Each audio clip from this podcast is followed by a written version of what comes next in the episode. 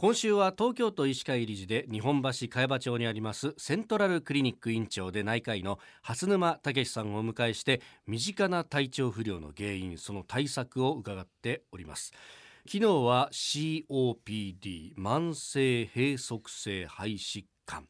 タバコを吸っているとそのかかる可能性が高くなるということを伺いましたけども先生このタバコを吸ってる人のうちで COPD になる方ってどのぐらいいらっしゃるんですか？15%から20%この病気にかかる可能性があると言われてるんでかなり高い確率だと思います。なるほど。でなってしまったらその壊れた肺組織を治すことはできないはい、うん。やっぱ重大な病気ですよね、はい、でそんなことを喫煙者に言うとですね中には「俺大丈夫だよ」と。なぜなら俺は新しい形のタバコを使ってるからだという人もいるんですが、うん、さあこの新型タバコまずその定義からいろいろ用語ありますよね。この辺から教えていただければと思うんですが。はい現在日本ではですね、はい、加熱式タバコと電子タバコを総称して新型タバコと呼んでいます。これ同じようなもんだと思っている人僕なんかもそうなんですけど、はい、これ違うんですか？これは加熱式タバコというのは、基本的にはタバコの葉を加熱して、はい、その蒸気を吸引するものなんです。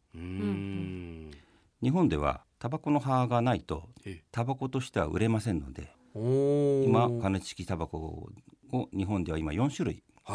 売られていますね、はい、電子タバコの場合は、はい、ベイプとも呼ばれるんですが、ええ、リキッドと呼ばれるですね、はい、液体を加熱してその蒸気を吸引する。そのリキッドの中にニコチンを入れて吸引するんですけど、え、日本ではこれは禁止されてますんで。あそうなんですね。個人輸入でお使いになる方もいます海外で売られてるものを個人輸入で持ってきて使うと、はいこれはあの加熱式タバコと電子タバコどっちの方がその有害物質が多い少ないっていうのはあったりするんでしょうか？それはまだなかなか難しいですね。ただ加熱式タバコを売ってる会社は、はい、紙巻きタバコよりも安全だということを前面に打ち出してますよね。例えば発がん物質などのその有害な物質が90%低いんだと、はい、10分の1なんだと言ってる会社もあるんですけど、えーえーはいもともと有害物質ですから10分の1になっても、はい、まあ、有害は有害だと思います。完全にゼロにできるわけではないし、はい、あとはですね、はい、これニコチンを効率的に摂取することができるんで、はい、かえってタバコはやめにくくなるじゃないかというそういう可能性もあると思うんです。は外国なんかでは、はい、紙巻きよりも害が少ないから、ええ、こっちに切り替えた方がいいんじゃないかという説を唱えてる方もいるんですけど、えー、要するにニコチン依存は変わらないわけですからニコチンだけでも脳血管障害とか、はい、心筋梗塞とかそういったリスクは非常に高いのでやはり危ないことには変わりないと思います。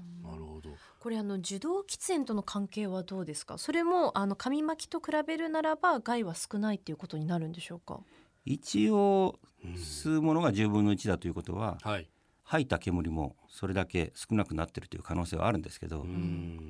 実はこれをですね、はい、今まで紙巻きだったのを自宅だったりするとベランダに出て吸ってたのがですね、はい、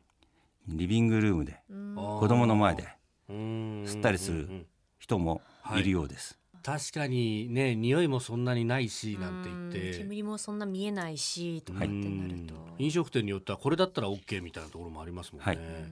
非常に私は危ないんじゃないかと危惧しております。これ最近出てきたじゃないですか、はい、そうするとそういう受動喫煙のリスクだとかっていうのも分かってくるのはこれからってことになりますそうなんですね。疫学的な調査って言いますけど、はい、ある程度年数が経ってみないと、病気が増えたとか減ったとか、そういったことは難しいと思います。タバコ関係は全部やめるのが一番だと思います。